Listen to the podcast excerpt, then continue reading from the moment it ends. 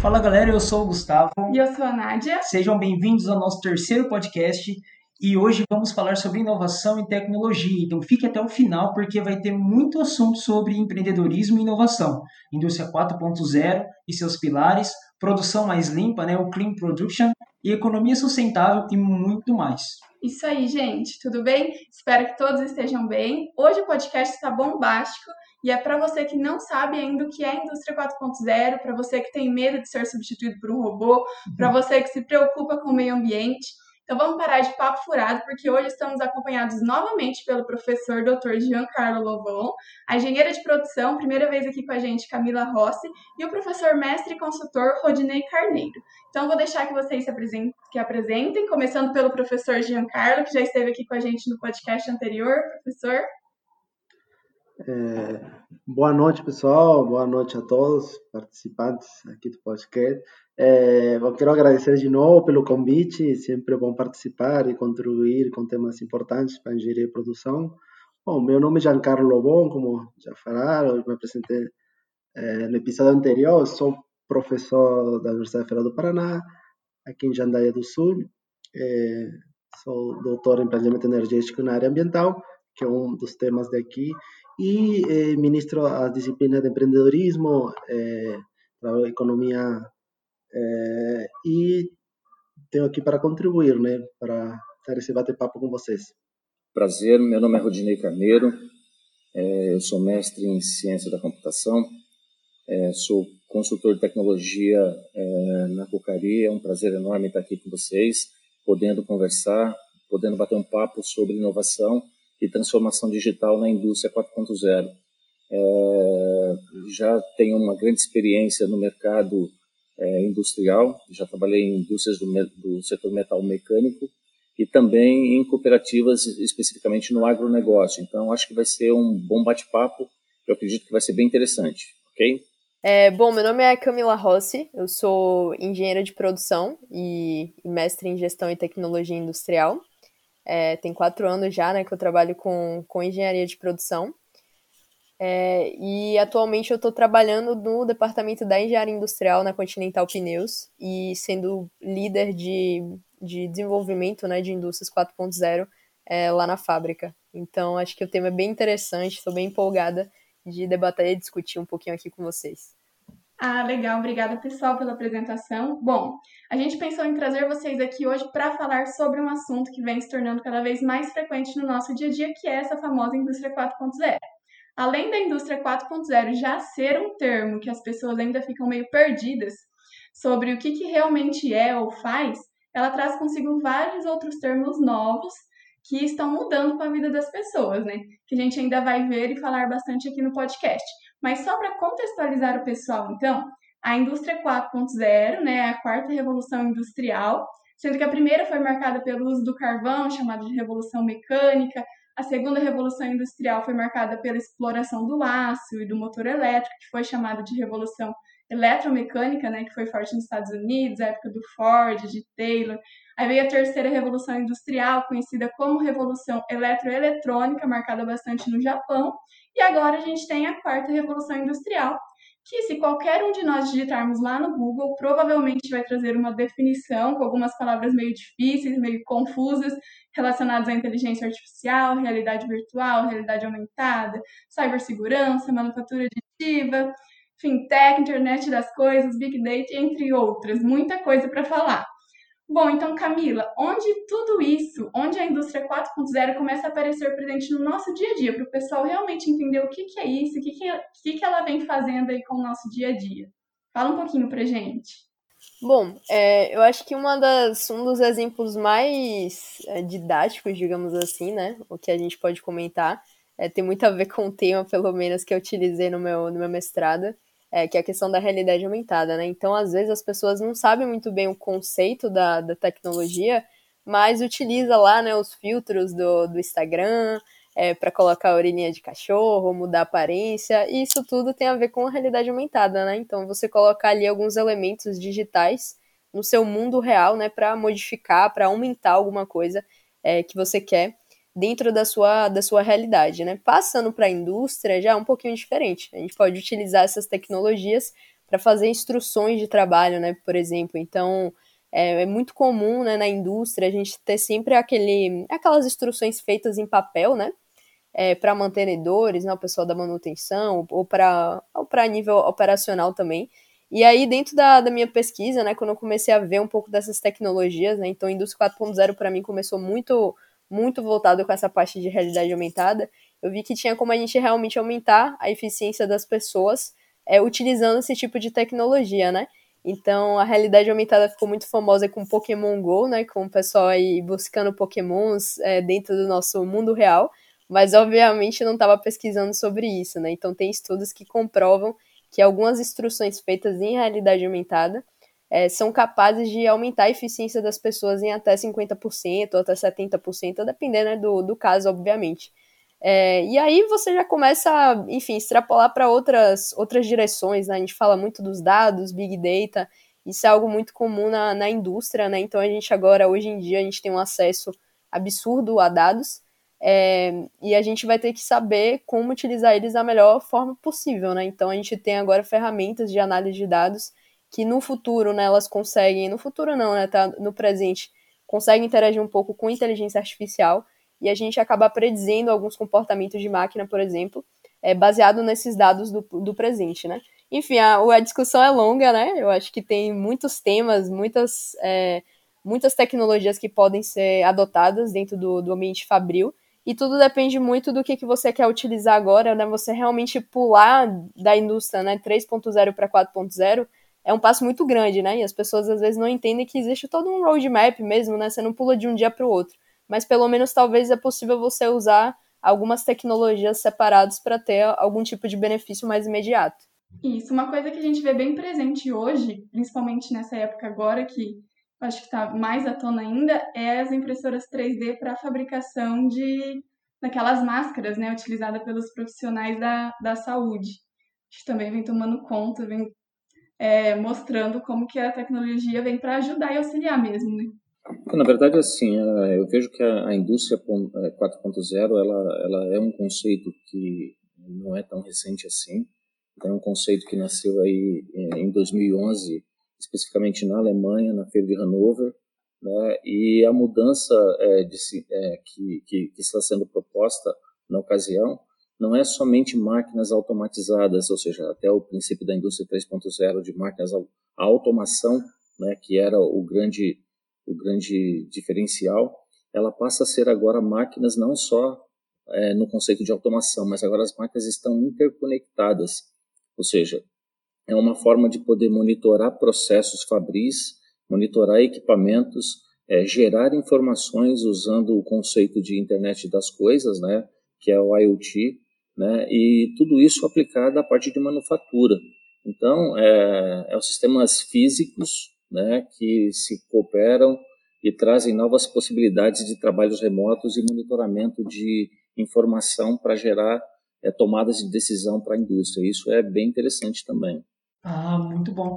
É, eu, eu tenho, sempre tive uma dúvida se é um negócio meu sobre indústria 4.0, porque a Camila até comentou sobre inteligência artificial, é, mas seria as máquinas tomando, tomando decisões, como que, que isso seria? Por exemplo, vamos tomar como exemplo um robô de solda. Como que a indústria 4.0 entraria para esse robô de solda? Ele seria capaz de, de ler a, as ordens de produção e, a partir daí, decidir quanto produzir? Como que funcionaria isso numa indústria real? Então, na verdade, assim, o que, que acontece? Cada vez mais os equipamentos vão estar interconectados. Ou seja, eu vou ter tornos de é, tornos que têm informação sobre o processo, sobre a produtividade, é, até muitas vezes com é, utilizando a parte é, de robôs. Então, é, o que, que acontece? Não é que ele vai tomar a decisão, mas ele vai gerar informação e essa informação, através dos conceitos e os preceitos de inteligência artificial, e é, ele vai servir para que as decisões sejam tomadas. Então, o princípio básico da, da, da, da indústria 4.0 é justamente a gente ter a possibilidade de gerar informação é, e essa informação poder ser tomada as decisões do tipo, é, exemplo, nível de, de, de combustível em uma determinada máquina. Então, ela, ela faz ó, é, sensores que monitoram esses status e esses status vai permitir que eu tome alguma decisão do tipo de fazer um reabastecimento. Então, esse é o grande diferencial, porque você consegue acompanhar com mais clareza o desempenho das máquinas, dos sensores. É, se a gente usar um conceito muito básico, é, que a gente pode usar o conceito de IoT, é, e que, que é a própria geladeira, né, em que eu consigo colocar os alimentos dentro da geladeira e quando eu tiro um determinado litro de leite, ela já me sinaliza ou faz uma conexão com o meu fornecedor para fazer a reposição automática desse leite que eu acabei de tirar de dentro da geladeira. Então, essa interconexão que faz com que as decisões sejam muito mais bem assertivas e a gente tenha ganho em produtividade, ganho em performance, ganho de uma série de, de, de formas. Ah, entendi. Bom, a gente também nota né, que essa indústria 4.0 é, ela chega aos países em ritmo diferente. Então, provavelmente lá na Alemanha, onde esse termo surgiu pela primeira vez, vai estar num grau de maturidade maior do que temos aqui no Brasil, correto, Giancarlo? Como é a posição do Brasil diante disso? Até quando essa quarta revolução industrial pode durar? A gente está falando de décadas, milênios? Dando continuidade ao que foi comentado, é, bom, esse conceito, né, como foi falado já, surgiu na Alemanha, né, naquele é, a feira, né, 2013, né, Hannover, né. Então, desde 2013 que foi cunhado pelo estudo da, da, da Alemanha por atores, né, políticos, é, acadêmicos do setor privado, né. Então, isso foi se, é, se desenvolvendo nos países da Europa, né, tanto com investimentos políticos é, como os setores privados, engajados entre os três, né? E as produções acadêmicas, né? Então, dentro das empresas, alguns setores de alta tecnologia começam a utilizar, né? É, esses conceitos de 4.0, né? É, automação, né? Sistemas é, produtivos, né? Mas aí em países, é, Estados Unidos também, Japão, né? Só que aqui no Brasil tem iniciativas da CNI, né, Confederação Nacional de Indústria, que já teve estudos sobre isso, analisando, né, como que eh, isso vai ser inserido aqui no Brasil, né. Nos últimos anos, eh, a verdade, isso ainda está começando a ser inserido em algumas indústrias, né. O Rodinei falou algumas coisas eh, pontuais, né, mas na verdade essas grandes empresas, né, as empresas eh, de alta tecnologia, mas pequenas e médias empresas ainda está é, tá, tá como conceito mais como aplicação, né? Como é, alguns países como Alemanha, né, França ou Inglaterra, né, onde já é, algumas indústrias estão incorporando os conceitos de automação, utilização dos sistemas inteligentes, né, é, a questão é, da logística, né, as cadeias de suprimentos, né, é, é uma questão que está sendo inseridas em grandes, mas pequenas e médias empresas no Brasil ainda não tem, né? Tem estudos de maturidade, né? Saiu é, métodos de você mensurar como que se dá é, esse nível de maturidade, né? Tanto na academia como é, a Fiesp, a, a CNI, né? Os níveis, né? Um, dois, três, né? Muito com a questão da inovação, né? Porque fazer os conceitos de indústria 4.0 cria investimento, né? Esses investimentos é, criam um, uma, uma, dificuldade nas pequenas e grandes empresas, né? Mas na, é, no Brasil ainda está mais no conceitos e nas grandes empresas, não está disseminado em toda a indústria, né? E, e, como falei anteriormente, essa é uma questão tanto nível político como setor privado, né? É, os setores se engajando para inserir esses conceitos, né? É, eu vejo assim também, é, existe é, uma necessidade é, muito, muito específica que as empresas precisam, claro, o que o Jean Carlos falou é importante, ou seja, às vezes a questão tecnológica não está disponível para todo mundo. Pequenas e médias empresas terão com certeza mais, mais dificuldade para isso. Mas é importante que a, as indústrias estejam antenadas para as inovações tecnológicas, é, estejam preparadas é, para entrar é, nesse, nesse mundo. Então, para isso, eu vejo que tem quatro passos muito básicos para que as empresas estejam olhando para o modelo de negócio. Ou seja, em primeiro lugar, é necessário que seja feita uma avaliação é, da necessidade da empresa, ou seja, se faz sentido ela estar tá indo para este caminho, fazendo os investimentos. É importante que ela identifique é, se a inteligência artificial ou é, como é que poderia ou essas essas tecnologias poderiam atender ao seu nicho de mercado. É importante criar um plano estratégico, né? Ou seja, pensar nas tecnologias e como é que ela vai atender o seu mercado não só para agora, mas também para o futuro. E principalmente é, tem que educar a força de trabalho, ou seja, para estar olhando para o processo para tentar fazer as mudanças é, justamente para propor as inovações que o mercado e a indústria precisam. Basicamente, eu vejo que as empresas precisam se preparar para isso tem que estar antenada com essas tecnologias. Claro, cada um dentro do seu mundo e da sua realidade. Vi vocês falando sobre essa questão de, de nível de maturidade, também até contextualiza um pouco com é, o último passo, digamos assim, da indústria 4.0, que seria a adaptabilidade, né? Que seria a capacidade até das máquinas, é, elas, baseadas na informação que elas aprenderam, elas realmente tomarem decisões, né? E eu acho esse, essa discussão até bem interessante, porque às vezes dentro de uma única empresa você pode ter diferentes níveis, né, de maturidade em relação à indústria 4.0.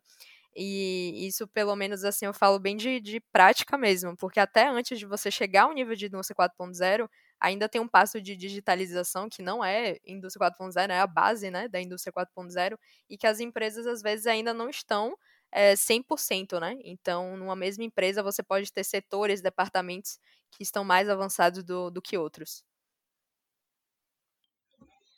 Isso daí. Agora, Rodinei, só falando um pouquinho sobre o mercado de trabalho, né? Você até complementou um pouquinho quanto o grau de maturidade, mas você que trabalha assim em uma cooperativa, com empreendedorismo, com inovação, diretamente com a inovação, né? Você já notou assim alguma diferença com o surgimento dessas novas, com essas novas tecnologias no direcionamento do trabalho de vocês? Assim, já isso já chegou assim ao seu ambiente de trabalho? Você pode dar algum exemplo para a gente dos esforços que vocês hoje direcionam né, para os projetos de inovação? Como que é hoje lá? Funciona assim, é, o agronegócio, é, hoje ele está é, muito bem pontuado, principalmente nesse momento que, em que o mundo está vivendo. Né? É, ou seja, o agronegócio é realmente é, importante para o Brasil. E a gente percebe cada vez mais que é, o agronegócio, antigamente nós dizíamos assim, olha, menino, falava lá para os filhos, né, é, se você não estudar, você vai para a roça. É, hoje, se você não estudar, você não consegue ir para a roça. Então, por quê? Porque, porque cada vez mais a, a, a tecnologia no agronegócio é muito grande, muito, é, muito, é, é muito real. Então, por exemplo, a gente fala hoje nos processos de inovação, a gente fala hoje sobre uh, a parte de, de IoT, que são os sensores, né? ou seja, sensores. Uh, a gente fala hoje sobre drone, a gente fala hoje sobre uh, agricultura de precisão, em que eu faço aplicação de defensivos específico na planta em que ela tem um problema, né? Eu uso para isso sensores que monitoram toda a, o nível da minha lavoura.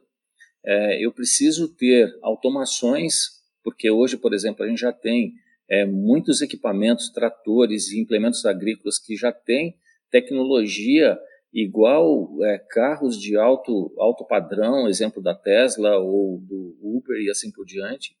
Então a gente vê a parte de, de, de, de, de plantadeiras plantando de forma autônoma, é, defensivos, é, drones fazendo pulverizações em lavouras. Então, assim, hoje a tecnologia no agronegócio é muito importante e faz muito sentido.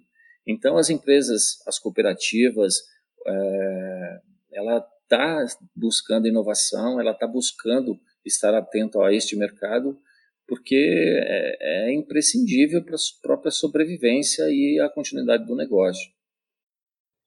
E se a gente vê assim, que o Brasil também ele é muito forte é, no agronegócio, né? Então acho que essas tecnologias só vêm para somar e para fazer com que o Brasil se destaque mais ainda já é um dos maiores produtores de alimento, né, do mundo e com chance de se tornar o maior produtor, né? Acredito que, que vem muito para somar. Não, com certeza. Não, e complementando o que o Rodinei e a, e a Camila comentou sobre a maturidade da indústria 4.0, eu acho que vale salientar alguns pontos que uma empresa tem que ter para chegar a esse nível de maturidade, tanto o nível tecnológico, com as questões de gerenciamento de banco de dados, tecnologia de informação, internet das coisas, né? E a questão organizacional, né? São as estratégias que vão ser dadas, como vai ser dado isso nas iniciativas é, dentro da empresa, por setores, né? Qual que vai ser e as pessoas, né? né? Essa adaptabilidade, né? As competências em tecnologias, o, o a, a desenvolvimentos tecnológicos, inovações tecnológicas, né? Então, sempre com um viés entre o consumidor e o que a empresa eh, vai fabricar, né? E já não a questão de massa, né? Então, enxergar de ser uma eh, uma indústria que vai entregar ao consumidor o que ele quer, né? Essa diferenciação, né? Que mas tudo isso precisa, como falei anteriormente, de custos, né? Então, é, para uma, uma empresa, uma indústria, uma, uma média ou grande empresa, tem que ter investimentos, né? E isso tem como incentivos governamentais também. Por isso que eu falo, quando foi cunhado esse termo de indústria 4.0, a, a política eh, da Alemanha foi engajado para que todo o setor entre e se torne eh, uma revolução industrial dentro da, das suas características de país, né? Então, isso além de investimento também eh, de empresas, tem que haver um financiamento e incentivos governamentais, né? É só pegando como gancho nisso que o professor Jean Carlos comentou, eu acho que a gente não pode é, desprezar o desafio da indústria no Brasil. Ou seja, mesmo com todas essas adversidades que, que existem, é, mesmo assim é, apontam que a revolução industrial é uma oportunidade do país. Mas a gente não pode é, esquecer que hoje praticamente a indústria representa menos de 10% no PIB brasileiro, né? Que o Brasil é, ele ocupa a, a posição 69 é, no índice de global de inovação. Então assim são alguns números que preocupam ou seja, que realmente a, a, as empresas, o governo, o incentivo, né?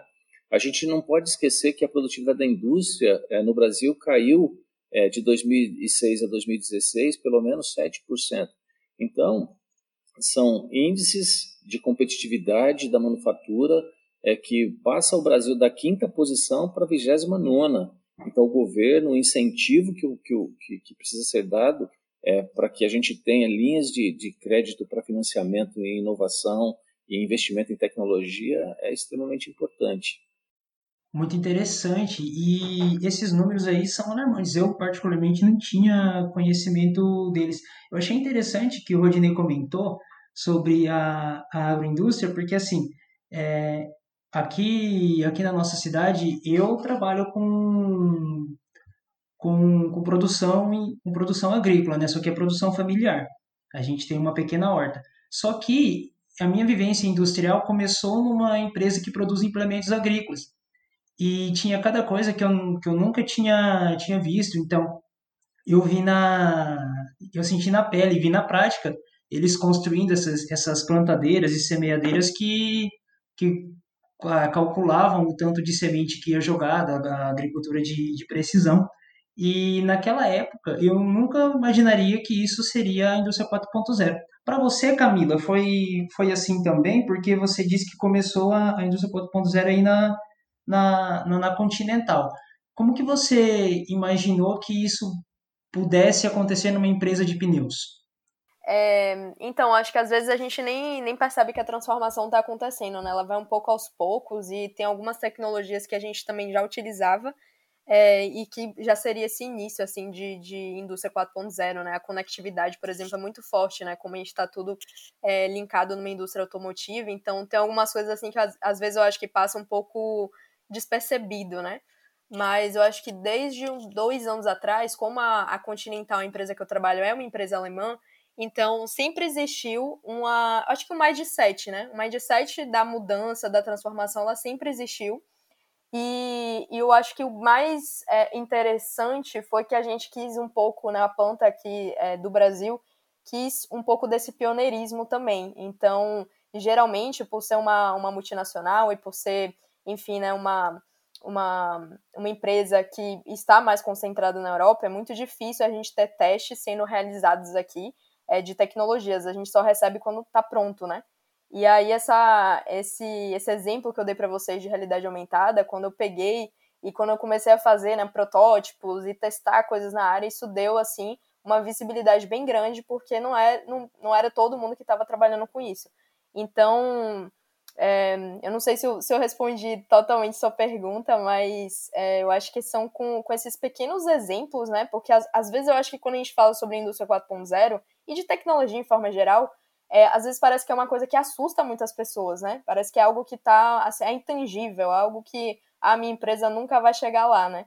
E eu acho que os outros temas que a gente vai mencionar aqui, essa questão dos robôs, né, dos bots, é, de Robotic Process Automation, é até um, dos, um desses exemplos, porque é uma tecnologia muito simples que é, eu fico às vezes impressionada por mais empresas não estarem adotando. E, e, e, sempre quando eu menciono, as pessoas ficam um pouco impressionadas com a facilidade que seria implementar esse tipo de tecnologia, né? Então tem, é, eu acho que o Rodinei falou muito bem aí dessa questão de, é, de como o Brasil ele está hoje, né? Mas é importante também a gente buscar outras alternativas, porque tem muita coisa assim já disponível no mercado que a gente pode utilizar. É lógico que quando a gente passa isso para um pouco da larga escala, fica mais difícil a implementação, mas os primeiros passos eu acho que eles são essenciais. Então a gente ir testando as tecnologias e vendo como elas funcionam no, no chão de fábrica é, é realmente assim essencial. É, legal. E agora, só aproveitando, Camila, que você até entrou no assunto dos robôs, né? Tem muita gente, eu acho que com medo de falar dessa inteligência artificial, do que, que isso pode, pode trazer para o futuro. Eu vou dar assim a minha opinião, né, um pouquinho leiga sobre o assunto, mas eu vejo assim que os robôs podem ocupar sim, né, desempenhar algumas funções realizadas pelas pessoas. Na verdade, isso já vem acontecendo, a gente vê já em alguns lugares. Porém, isso eu acho que permite também que as pessoas possam dedicar seu tempo a outras atividades, talvez que agregam mais valor, né? Não querendo assim entrar em aspecto político nem social, mas eu acho que junto com essa evolução dos robôs, com a inteligência artificial, a gente vê também um aumento gradual no percentual de pessoas assim com acesso a ensino superior, cursos técnicos, que vem se aperfeiçoando assim, em programação, em manutenção, ou seja, é, vem, vem aparecendo novas profissões, né? É, novos empregos vêm surgindo para aqueles que os robôs vêm ocupando. Seria mais ou menos isso? Qual que é assim, a opinião de vocês em relação à inteligência artificial, em relação a robôs versus empregos? Como que vocês veem isso? Acho que o Rodine pode falar primeiro aí. É, hoje a questão da robótica, é, ela é uma realidade, né? Eu tive a oportunidade de trabalhar numa empresa de distribuição de materiais elétricos, em que o nosso centro de distribuição ele era feito através de um robô por, é, usando o transelevador. Então, por exemplo, eu precisava pegar uma caixa com processador, o robô ia lá e buscava e colocava na linha de separação e separava isso de uma forma muito tranquila. A gente fez a verticalização dos estoques é, de uma forma em que, é, usando o conceito de WMS, né, que é o é, Warehouse Storage Management, em que eu tinha cada posição do meu armazém com a identificação dos produtos que tinha e através de um robô é, de transelevador, ele buscava a caixa que tinha o processador e colocava na esteira de separação e a pessoa simplesmente retirava o produto. E quando nós desligávamos a indústria, desligávamos o centro de distribuição, apagávamos as, as luzes, o que, que o robô fazia? Ele, ele fazia uma organização dos estoques, trazendo todos os produtos que mais foram movimentados para a área de picking, ou seja, trazendo de uma forma sozinha, sem só através de programação, os estoques é, mais próximos para que ele fosse menor o tempo de separação. Então, assim, são exemplos que, que, que são simples, mas que dão um resultado na produtividade sensacional. E aí, se você pensar é, na, na, na, indústria automobilística, isso é surreal, a quantidade de, de, de, de tecnologia que tem nesse, nesses segmentos. Sim, com certeza, muito bem, muito bem pontuado essa questão da, dos robôs, né? É, e a gente, a gente tem esses exemplos que eu acho que, assim, de certa forma também, eu acho que eu posso dar esse exemplo, assim, bem, bem interessante, é, por, por a gente ter diversas plantas, né, no, no mundo todo, a gente vê que existe uma diferença, às vezes, da gente robotizar algumas, algumas partes do processo, né? Então, às vezes, o que pra gente é muito caro e às vezes talvez compense uma mão de obra que no Brasil a gente sabe que é um, um pouquinho mais barata em relação a alguns países é, europeus. É, e aí a gente não tem esse tipo de tecnologia, por exemplo. Mas quando a gente começa a ir um pouco para o lado da Europa, a gente já tem fábricas que são muito mais inteligentes e, e, e por aí vai. É, no caso dos robôs, que eu gosto de mencionar, que aí fica um exemplo bem simples mesmo, é, não são nem os robôs físicos, né? Mas são os bots, são aqueles robôs que são virtuais e que vão conseguir aumentar a eficiência do trabalho burocrático, né? Que a gente faz. Então é, é muito normal, nós engenheiros, assim, a gente trabalha muito com SAP, com Excel, enfim, às vezes a gente fica muito tempo, gastando muito tempo realmente com relatório, com enfim, coisas que não agregam necessariamente um valor, né? Agrega o valor pela informação que a gente gera no final. Mas até você chegar lá, né, todo esse processo ele é muito manual, às vezes pode ser muito, muito pesado mesmo, né? Então, é, é muito interessante a gente utilizar tecnologias como essa, que é a, a Robotic Process Automation, né? Mas a gente traduzindo, a gente pode chamar só de bots mesmo. É, e aí a gente utiliza isso de uma forma simples. A, a programação também é, é, bem básica, eu diria, né? Não tem, não tem muitas complicações. Obviamente que quando você, de novo, né, coloca em larga escala, as coisinhas são um pouco diferentes. É, mas são alguns tipos de tecnologia que talvez não tenha aquele investimento em hardware que geralmente é o mais pesado, né, digamos assim. Então, é, eu acho que é interessante assim buscar essas outras alternativas porque a gente consegue salvar muito, otimizar muitas coisas com isso. E falando um pouco dessa empregabilidade que você falou bem, é, dessa questão de modificar os trabalhos, com certeza, eu acho que outros outros tipos de emprego vão surgindo, mas é importante a gente se transformar, né? Então, a gente ficar atento a essas mudanças, é, aprender muito essa questão da programação é algo que é a tendência do futuro, não tem jeito, não importa se você é, é engenheiro, administrador, eu acho que você tem que pelo menos entender lógica, né? Lógica de programação, porque é essencial. Se a gente vai trabalhar com essas tecnologias no futuro, a gente vai ter que saber a base delas, pelo menos, né? Então, com certeza, a gente vai ter que se adaptar. E, infelizmente, quem não se adaptar, se tiver um, um trabalho, se seu trabalho for muito é, de fazer rotina, então é, é um ponto de atenção para você ter realmente, porque a probabilidade de você de você perder essas tarefas para um robô é muito grande.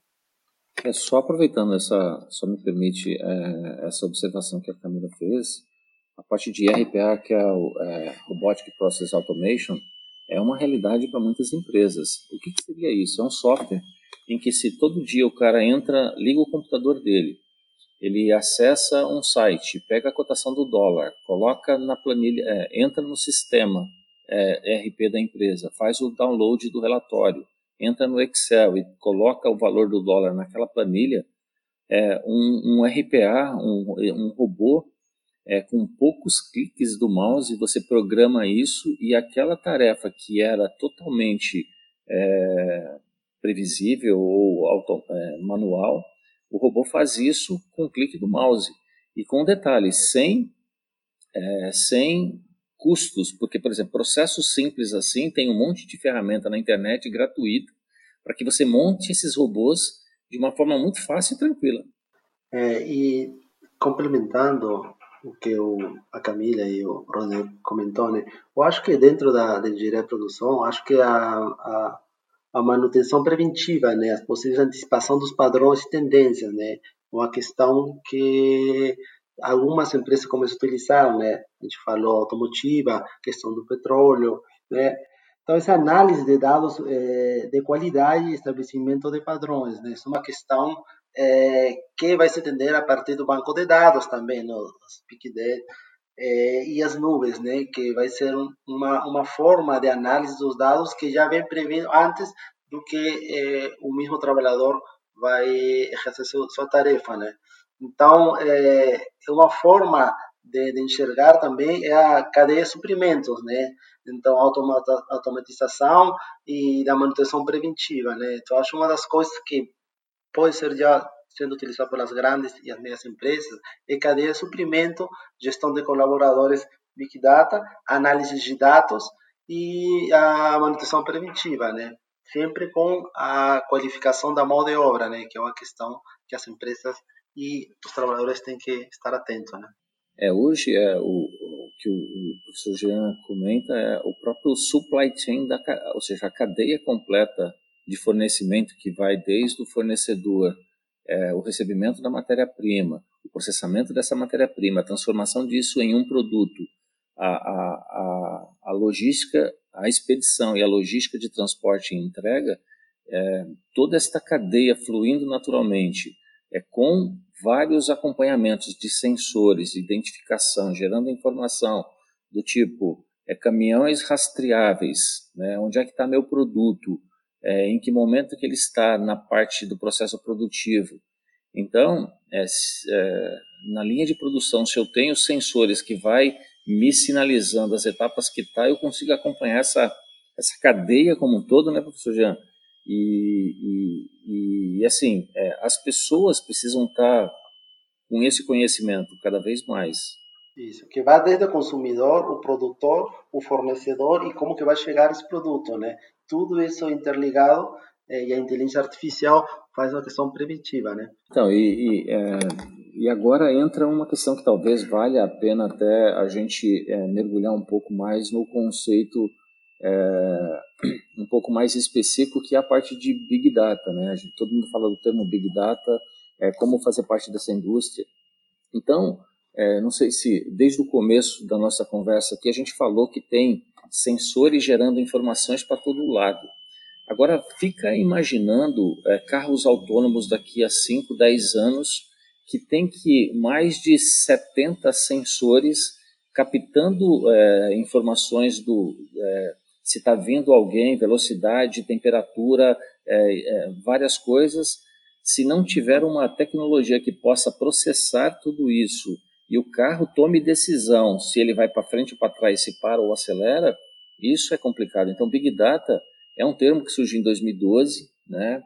É, por quê? Porque os dados hoje é commodities, ou seja, tem muito sensor gerando dados, é, as máquinas conectadas, e aí esse Big Data ele vai usar o quê? Os conceitos muito simples, que é a inteligência artificial, é a parte de machine learning, que é o aprendizado de máquina, que vai usar os conceitos de redes neurais e a modelagem estatística para compilar tudo isso e transformar em informação para tomada de decisão.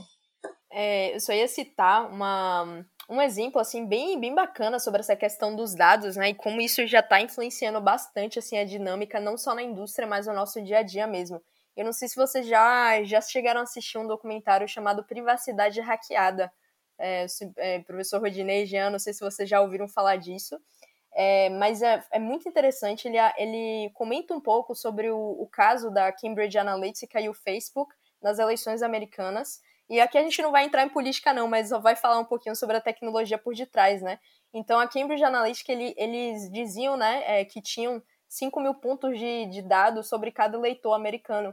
E aí, a partir dessa, dessa modelagem né, de dados que foi feita sobre cada pessoa, você pode colocar ali uma, um marketing né, mais voltado para o gosto daquela pessoa, né? Então existe uma, uma influência também do, do nosso comportamento e como a gente vota, por exemplo, né? Mas isso está atrelado em diversas outras coisas. Então, é só para a gente ter uma ideia, né? Que não é só na indústria. Então, o Big Data está realmente por todo lado e a gente utiliza isso das mais diversas formas. Outro, outro ponto interessante é, foi no caso da saúde. Então, o Google, por exemplo, ele já utilizou uma, uma digamos, uma predição é, pela quantidade de uma pandemia, por exemplo, né, não no caso do coronavírus, mas é, digamos de alguns surtos que, que acontecem na saúde, baseado na quantidade de pesquisas em um determinado local sobre os sintomas daquela doença. Então, o Big Data realmente ele está por toda parte e realmente é um grande desafio, né, saber como como utilizar eles a, da melhor forma possível, mas você vê que essas big techs, né, essas grandes empresas de tecnologia,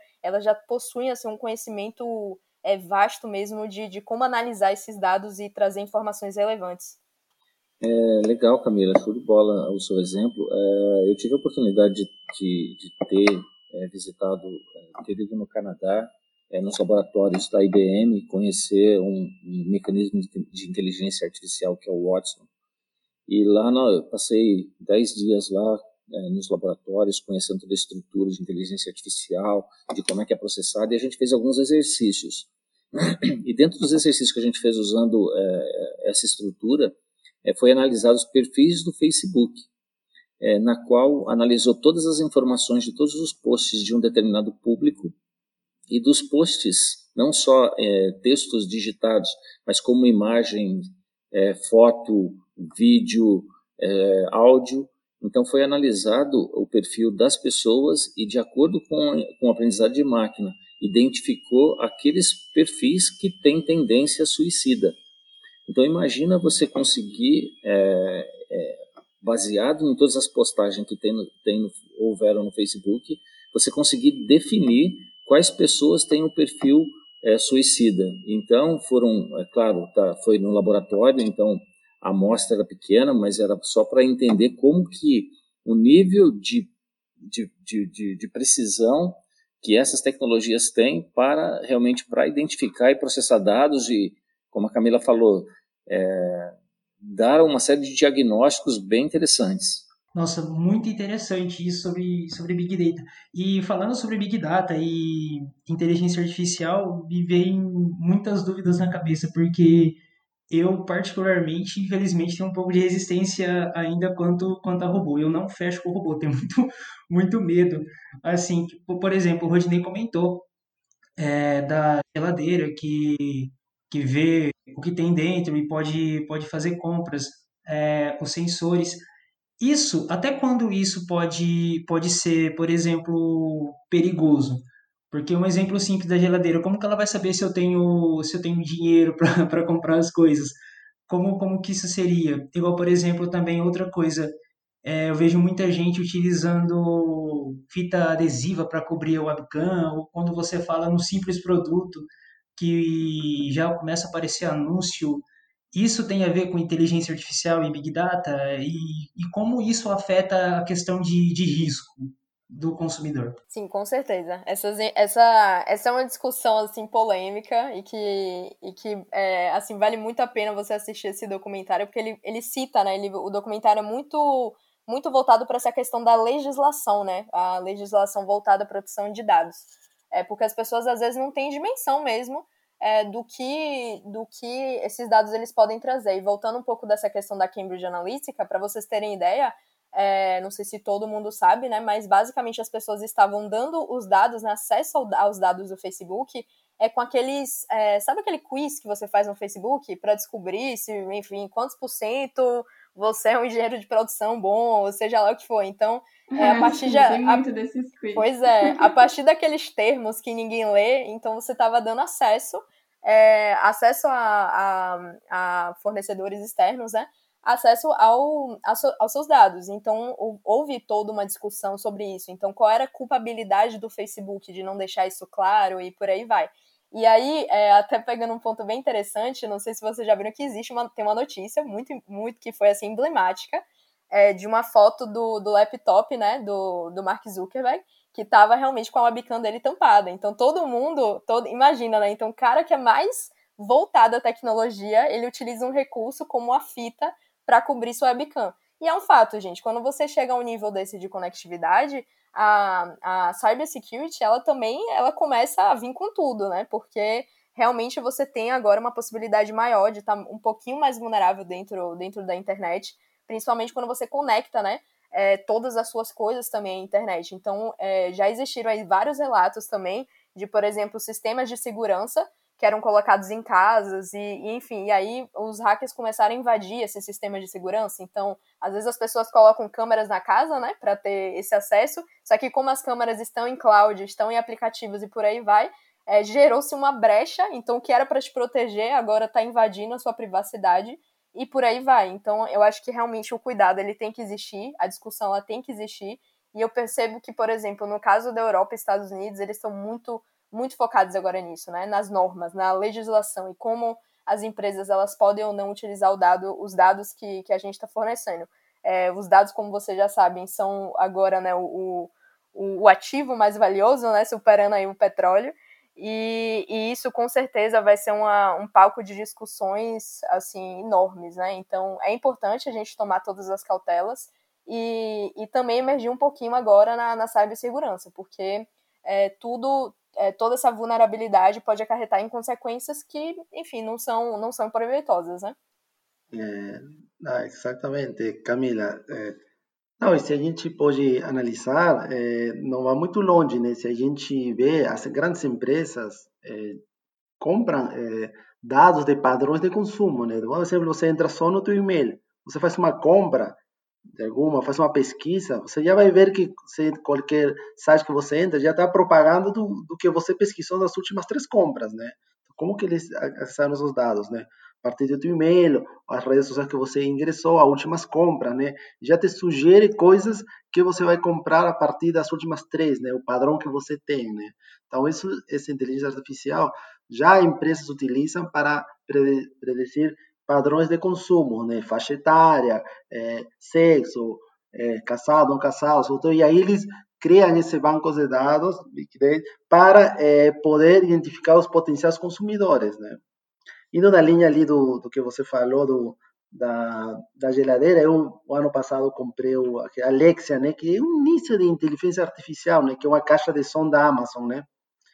Então, é, eu já estou quase seis meses utilizando, ele já tem um padrão do que eu quero, por exemplo, música. Eu sempre pido música de um padrão rock, né? Ele só, quando eu coloco, coloca música, ele só coloca esse tipo de música.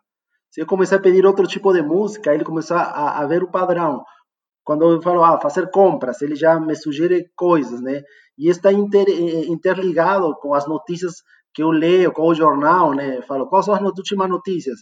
Aí tá os jornais que eu já, eu já, já escutei, né? Aí ele, ele me sugere esse, esse tipo de notícia, né? Ele se vai, vai se adaptando aos padrões do que eu, como consumidor da, da, da caixa, que é a Alexa, né? Da, da Amazon, é, vai, vai dando, né? Então, eu interligo a luz, interligo, posso ligar a televisão. Então, então um pequeno é, exemplo de que a gente tem dentro de casa, né? Fora que a Amazon tem todos os meus dados do, dos consumos que eu faço, né? Então, exemplo clássico. Só, só pegar como, é, como uma questão importante, eu acho que hoje é, a questão da, da cibersegurança é extremamente importante. É, tem uma lei, que é a LGPD, que é a Lei Geral de Proteção de Dados, que é, estaria entrando em vigor agora em agosto de 2020, né? Mas devido à pandemia, ela foi prorrogada para 2021, na qual é, a empresa é, ela precisa agora dizer por que, que é que ela vai guardar os seus dados. E se você tem é, certeza que ela tem os seus dados, você pode exigir que ela apague seus dados da sua base. Então, é, para vocês terem ideia, é, a, a gente está gastando muito dinheiro para estar adequando a, as, as, nossas empresas à Lei Geral de Proteção de Dados, ou seja, para realmente é, guardar dados que precisam. Tem dados é, que são é, dados críticos, né? Por exemplo, se o cara tem uma doença, então se esse dado vaza, isso é um problema muito grande. Pode chegar a 2%, 2 do valor do faturamento da empresa em relação a isso. E o que o professor Giancarlo falou, que é importante, esse é o princípio do machine learning, é aprendizado de máquina. A máquina aprendendo baseado em um comportamento, ela aprende o comportamento e a partir daí ela passa a te sugerir, ela passa a te entregar uma série de produtos que faz sentido para você, né? Então isso é bem interessante. É, um ponto legal também de comentar desse, desse mercado aí de, de cybersecurity, é, não sei se todo mundo tem conhecimento sobre isso, é, mas, enfim, duas coisas assim que eu acho bem legal, é, quem tiver mais interessado nesse assunto pesquisar. É, tem um, um, youtuber bem, bem, bem bacana, que ele é o, o hacker do bem, digamos assim, que é o Gabriel Pato, não sei se vocês já ouviram falar sobre ele, é, mas basicamente existe né, é, pessoas, hackers, né, que, que ficam buscando as vulnerabilidades dos sistemas. E aí, é, tanto se, todas as empresas assim grandes de, de tecnologia têm um sistema é, que basicamente quando você encontra uma vulnerabilidade, você envia para o Facebook, Google, enfim, seja lá o que for. E aí você até pode ter uma recompensa com isso. Então você achou ali uma vulnerabilidade, você vai ser pago por aquilo, né? Então eles vão consertar, né? é, é bem, bem interessante porque é um, um, sistema bem colaborativo, então você não trabalha para essas empresas, mas você está buscando ali falhas, né, gaps que poderiam estar tá sendo encontrados. E de uma maneira assim mais industrial, é, eu recentemente é, tive o conhecimento sobre empresas que são contratadas para terem, digamos, espiões dentro de, da, da, da, sua empresa, né, do, do negócio que você trabalha. Então, basicamente, eles são pessoas que vão tentar entrar na sua empresa, fisicamente mesmo, é, entrar também no sistema de dados, sem nenhuma credencial, sem nenhum tipo ali de, é, de, de, de, de, chave, né, de cartão, de, de crachá, seja lá o que for. E é muito interessante. Tem uma palestra bem legal que o pessoal da, da Empoderatec fez com uma dessas espiãs que ficam lá em, em São Paulo. E é um mundo assim que eu realmente não conhecia, que me chamou muita atenção. Então, é, esse, essas pessoas, né? Imagina você contratar uma pessoa para ver essa, uma vulnerabilidade e me chamou muita atenção como ela contando um pouco assim sobre o que, como era esse trabalho, né? E como ela fazia para entrar nas empresas e o nível às vezes de, de falta de segurança que a gente tem em algumas empresas aí brasileiras, né? Então é, é bem interessante a gente ter esse tipo de conhecimento, porque da mesma forma que a gente tem agora um mercado assim vulnerável, né? Então a gente também cria um mercado inteiro de profissionais que vão estar ali tentando assegurar que as empresas permaneçam com a segurança da informação delas. É, hoje eu, eu vejo assim que é, as empresas é, é esse conceito é o conceito do que a gente tinha no passado sobre a engenharia social. Ou seja, se eu sou uma pessoa que tem uma, uma boa argumentação, é, hoje as empresas são muito, mas muito acessível, né? Ou seja, é, eu conheço o dono da empresa que gosta de pescaria, eu ligo para a secretária dele e falo, olha, que eu sou amigo que pesca com ele do peixe e ela vai me passando os dados, já gera um relacionamento e as, as pessoas têm, é, não é só tecnologia, mas a engenharia social nesse ponto é bem interessante também. Então, aproveitando que foi falado da cibersegurança, né? É, vocês acham assim, a gente vê que vem crescendo essa questão de internet das coisas, inteligência artificial, tudo que a gente comentou aqui já. Mas a cibersegurança, será que ela vem crescendo assim no mesmo, no mesmo ritmo? Não chega a ser um trade-off entre esse avanço tecnológico e a segurança das pessoas. O que, que vocês acham disso? Bom, eu complementando e indo aqui toda a pergunta, eu acho que tem uma questão, um pouco da questão de ética dentro das empresas e entre empresas, né? A gente falar disso, de segurança, de dados, né? A questão também tratar a questão da ética corporativa, né? Já teve muitos escândalos em, em, outras linhas, mas também a questão da segurança dos dados, né? É, teria que ser essa uma gestão é, de corporação, né? De análise de como a postura vai ser dada perante esse imenso mar de dados, né? De que é o limite que eu vou, vou passar por obter um lucro ou obter um benefício, né? Então a segurança é dada, mas também a interação entre as empresas. Né? Eu sei que isso é um tema complicado, mas é um ponto que tem que ser é, gerenciado dentro da empresa e dentro dos setores e um nível é, governamental, como o, o Rodney falou, né? legislação, controle. Né? É só para complementar, existe uma norma sobre segurança da informação, que é a ISO 27001, que ela trata todos os aspectos que tange a segurança da informação dentro de uma corporação. Então, ela trata as questões dos ativos patrimoniais, ela trata as questões de acesso, ela trata as questões de processo e procedimento, de política da segurança da informação. Ela trata também é, especificamente sobre, é, sobre acessos indevidos, é, teste de penetração, enfim, é uma, é uma norma que, é, que, se uma empresa quer estar em conformidade com a segurança, lá estão as melhores práticas para que seja implementada nas suas organizações e ela possa, com certeza, se não resolver todos, pelo menos amenizar uma série de riscos hoje que são conhecidos e já estão previstos é, como ações, processos e procedimentos para que sejam resolvidos através dessa norma. Ela é uma norma certificável e isso é bem interessante também. É importante conhecer a 27001, que é uma norma específica sobre segurança da informação. Isso aí, gente, então fica a dica para a gente dar uma pesquisadinha sobre a norma, então. E a gente já viu que a tecnologia, então, vem para ficar, né? Então a gente precisa se inovar aí. Então já faz ali sua matriz SWOT, identifica suas forças, suas oportunidades, suas fraquezas, suas ameaças e vamos nos reinventar aí nessa indústria 4.0 que está chegando. Bom, agora com esses avanços, né, a gente está diretamente influenciado no meio ambiente e o mundo onde a gente vive, né? E junto com essas novas tecnologias vem surgindo um termo conhecido como Clean Production, né, ou produção mais limpa. Giancarlo, você pode falar um pouquinho para nós sobre do que se trata, como as empresas vêm adotando é, essa abordagem? O Rodinei pode até complementar a, se vivencia algo assim, a Camila também, né, já que todos é, tem uma vivência corporativa. Bom, é, lendo nessa linha de clean production, produção mais limpa, que cabe um pouquinho é, de analisar, né?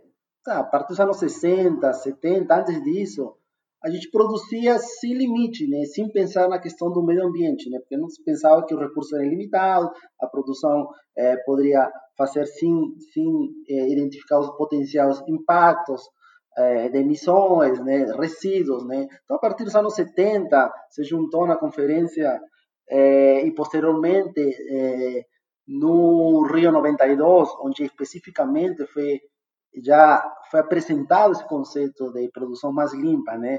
No, 89, nos relatórios do Programa eh, de Desenvolvimento e Meio Ambiente da ONU, né? E aí foi apresentado esse conceito, né? Que é a, a questão de prevenção, indústria e economia. Como lidar com isso, né? Que a variável ambiental já tinha esses conceitos anteriores, anos 70, 80, o, o relatório Nosso Futuro Comum, né? Onde se via que o, o, os produtos não são ilimitados, né? E que a produção tem que ter um limite e um controle, né?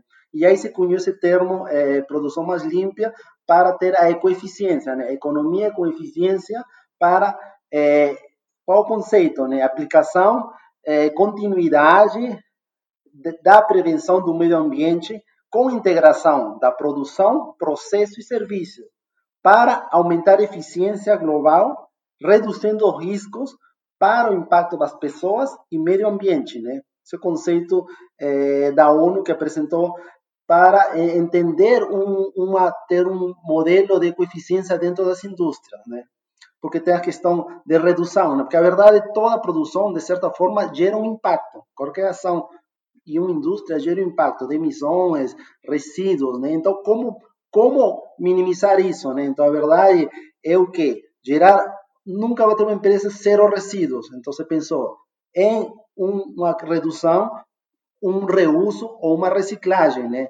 E aí, é, combinar o conceito daí que foi desenvolvendo de desenvolvimento sustentável, né? Que tem a esfera econômica, ambiental e social, né? Então, na ecoeficiência especificamente, a gente analisa os processos industriais, né?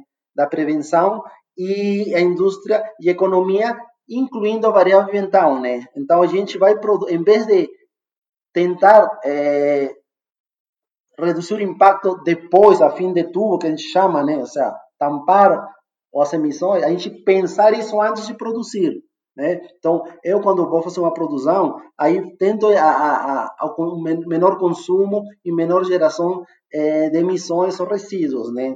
E aí gera vários conceitos sobre eficiência, é, produção mais limpa, avaliação de ciclo de vida, um novo termo agora que está de moda, que é economia circular, que antigamente era chamado de economia é, ecológica, né? Então, são conceitos onde a variável ambiental estar inserida dentro do processo produtivo, tanto no processo como no desenvolvimento do produto ou prestação de serviço, né? Sempre reduzindo o mínimo impacto para as pessoas e o meio ambiente, né? Sempre com o pensamento de inovações, incluindo a variável ambiental. Não, legal. É, é, eu vejo que esse é uma, é uma tendência, uma preocupação das empresas ser sustentável, é uma preocupação para gerar o menos resíduo possível.